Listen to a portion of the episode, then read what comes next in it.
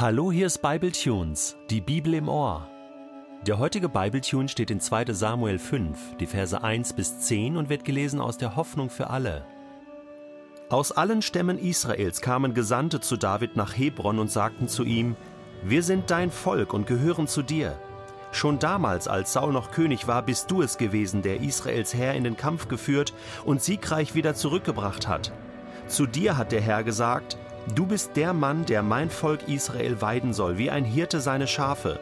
Dich habe ich zum neuen König über Israel bestimmt. Dann schloss König David einen Bund mit allen Sippenoberhäuptern Israels, die sich in Hebron versammelt hatten, und sie riefen den Herrn als Zeugen an. Sie salbten David und setzten ihn zum König über Israel ein. David war 30 Jahre alt, als er König wurde. Er regierte insgesamt 40 Jahre lang zunächst siebeneinhalb Jahre in Hebron als König über Juda und dann 33 Jahre in Jerusalem als König über Israel und Juda. Nachdem David König geworden war, unternahm er mit seinen Soldaten einen Feldzug gegen die Stadt Jerusalem. In dieser Gegend wohnte immer noch der kananitische Stamm der Jebusiter. Die Einwohner verhöhnten David. In unsere Stadt wirst du nie hereinkommen. Selbst unsere Lahmen und Blinden könnten dich in die Flucht schlagen. Sie waren sicher, dass es David nicht gelingen würde, die Stadt einzunehmen. Doch David und seine Truppen eroberten die Festung Zion, die später Stadt Davids genannt wurde. An dem Tag, als sie Jerusalem angriffen, sagte er zu seinen Soldaten Wer durch den Wasserschacht in die Stadt gelangt und die Jebusiter überwältigt, soll sie umbringen, diese Blinden und Lahmen, denn ich hasse sie. So entstand die Redensart Blinde und Lahme kommen mir nicht ins Haus. Nach der Eroberung machte David die Festung zu seiner Residenz und nannte sie Stadt Davids. Ringsum baute er die Stadt weiter aus. Er begann damit bei den Verteidigungsanlagen und ging dann nach innen vor bis zur Festung. So wurde Davids Macht immer größer, denn der Herr, der allmächtige Gott, stand ihm bei. David wird König von ganz Israel. Um die Tragweite von dem heutigen Bibeltext in der ganzen Tiefe zu verstehen, müssen wir ein paar Seiten zurückblättern, und zwar ins erste Buch Samuel, Kapitel 16. Da war es der Prophet Samuel, der Isai fragte: Sind das wirklich alle deine Söhne? Nein, der jüngste fehlt noch, antwortete Isai. Er ist auf den Feldern, hütet unsere Schafe und Ziegen. Da forderte Samuel ihn auf: Lass ihn sofort herholen. Wir werden uns nicht ohne ihn an die Festtafel setzen. So ließ Isai David holen. Er war ein gut aussehender junger Mann mit rötlichen Haaren und schönen Augen. Das ist er, sagte der Herr zu Samuel. Salbe ihn. Da nahm Samuel das Horn mit dem Öl und goss es vor den Augen seiner Brüder über Davids Kopf aus. Sogleich kam der Geist des Herrn über David und verließ ihn von da an nicht mehr. David er war schon lange von Gott erwählt zum König.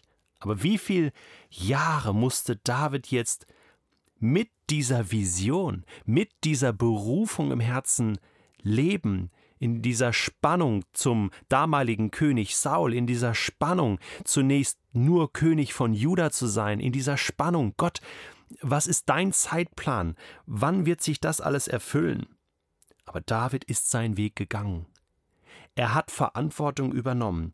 Das geben ihm die Sippenoberhäupter sozusagen als Antwort. Sie sagen, ja, schon damals, als Saul noch König war, bist du es gewesen, der Israels Herr in den Kampf geführt und siegreich wieder zurückgebracht hat. David hatte damals als junger Mann schon den Mut gehabt, sich Goliath in den Weg zu stellen, und er hat ihn besiegt. Er ist derjenige, der Verantwortung übernommen hat, der gekämpft hat, der, der immer wieder an der Front war, der immer wieder sich zur Verfügung gestellt hat, der sich nicht verkrochen hat im hintersten Winkel aus Angst. Er ist aber auch derjenige gewesen, der immer zu Saul gehalten hat, der den damaligen König nie angetastet hat. Wie hat David das nur geschafft? Der Geist des Herrn war auf ihm. Gott selbst war mit ihm. Deswegen konnte David das alles tun und lassen. Deswegen hatte er Erfolg. Deswegen hatte er einen Hirten, der ihn geführt hat, bis an den heutigen Tag. Und auch das bestätigen ihm jetzt die Oberhäupter Israels. Denn zu dir hat der Herr gesagt, sprechen sie, du bist der Mann, der mein Volk Israel weiden soll wie ein Hirte seine Schafe. David selbst war ja Hirte. Er hat das im Kleinen gelernt, wie man Schafe hütet, wie man mit Ziegen umgeht. Und er selbst hat auch einen Hirten gehabt, nämlich Gott selbst. Und so kann er jetzt auch Hirte eines Volkes werden. Ist das nicht genial, wie Gott seine Geschichte schreibt? Und diese Bestätigung einmal das Menschliche, das, was man sieht im Leben von David, ist eine Bestätigung, als auch das, was Gott über ihn sagt, ist eine Bestätigung. Und so schlossen sie mit König David einen Bund. Und er wurde König von ganz Israel. Das ist historisch, denn damals gab es schon so diese Teilung von Israel und dem Südreich Juda. Das war politisch schon getrennt und äh, das wurde auch nie hundertprozentig eins. Aber David durfte doch König über beide Teile sein und somit über ganz Israel. Das hat es vor ihm und nach ihm nicht mehr gegeben, also Salomo noch, aber dann war das schnell auch wieder vorbei. David konnte das in Personalunion sozusagen auf sich, auf seine Figur vereinen und damit, äh, ja, ist er natürlich auch so der Prototyp des Messias, denn der Messias ist der, der Israel wirklich ganz regieren darf und kann, der die ganze Welt regieren wird. Und damit ist natürlich David hier schon so ein, ein tolles Bild auf Jesus hin, König über ganz Israel, König der Juden. So war es beschildert über dem Kreuz von Jesus. Und David, 30 Jahre alt, regierte 40 Jahre als König, siebeneinhalb Jahre in Hebron und dann nochmal 33 in Jerusalem. Apropos Jerusalem, das ist ja eine spannende Geschichte. Jetzt erobert David diese Stadt mit seinen eigenen Truppen, mit seinen Soldaten heißt es hier.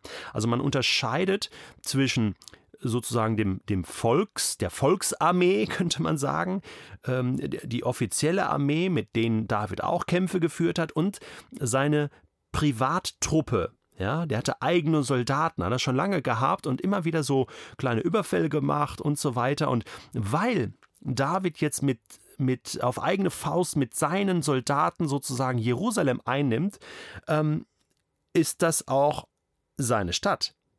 Es ist ja sein Eigentum. Damit ähm, ist David in guter Gesellschaft gewesen äh, von damaligen Königen und Herrschern im alten Orient, die haben so ein bisschen aus Prestigegründen oder um ihre Macht zu demonstrieren auch eigene Residenzstädte, Hauptstädte, Königsstädte gehabt. Und auch David tut das. Und er löst hier ein Problem, was Juda seit Josua Kapitel 15 und 16 hatte, nämlich dass Juda die Jebusiter nicht vertreiben konnte aus Jerusalem. Jerusalem galt als uneinnehmbar. Auf 800 Meter Höhe, äh, da kam man nicht gut dran. Und die Jebusiter, die waren ja auch schon so selbstbewusst, ja, dass sie David verhöhnten. Also in unsere Stadt wirst du nie hineinkommen. Ja. David hat aber einen Weg gefunden mit seinen Truppen, und zwar dieses Schlupfloch Wasserschacht, Versorgungsschacht Jerusalems, äh, da ist er hindurch und, und konnte die Jebusiter überwältigen. Dieser Wasserschacht, der später von König Hiskia ausgebaut wurde zum berühmten Hiskia-Tunnel, den man heute in Jerusalem noch besichtigen kann, ein, ein Beweis auch der biblischen Geschichte. Äußerst spannend. Diese ganze Geschichte hier ähm, kommt zum Schluss, indem man hier feststellt, nach der Eroberung machte David die Festung zu seiner Residenz, er nannte sie Stadt Davids, meine Stadt, ja, und ringsum baute er die Stadt weiter aus, und Davids Macht wurde immer größer. Und auch hier wieder, einerseits durch das, was David tat, aber andererseits heißt es hier, denn der Herr, der allmächtige Gott, stand ihm bei. So wie damals, bei seiner Erwählung als kleiner Hirtenjunge, so ist und bleibt es auch jetzt. Gott steht ihm bei bei all dem, was David richtig macht, bei all dem, was er entscheidet, bei all dem auch, was er falsch macht. Das Entscheidende ist, dass Gott ihm beisteht. Und das ist auch das Entscheidende für dich und mich.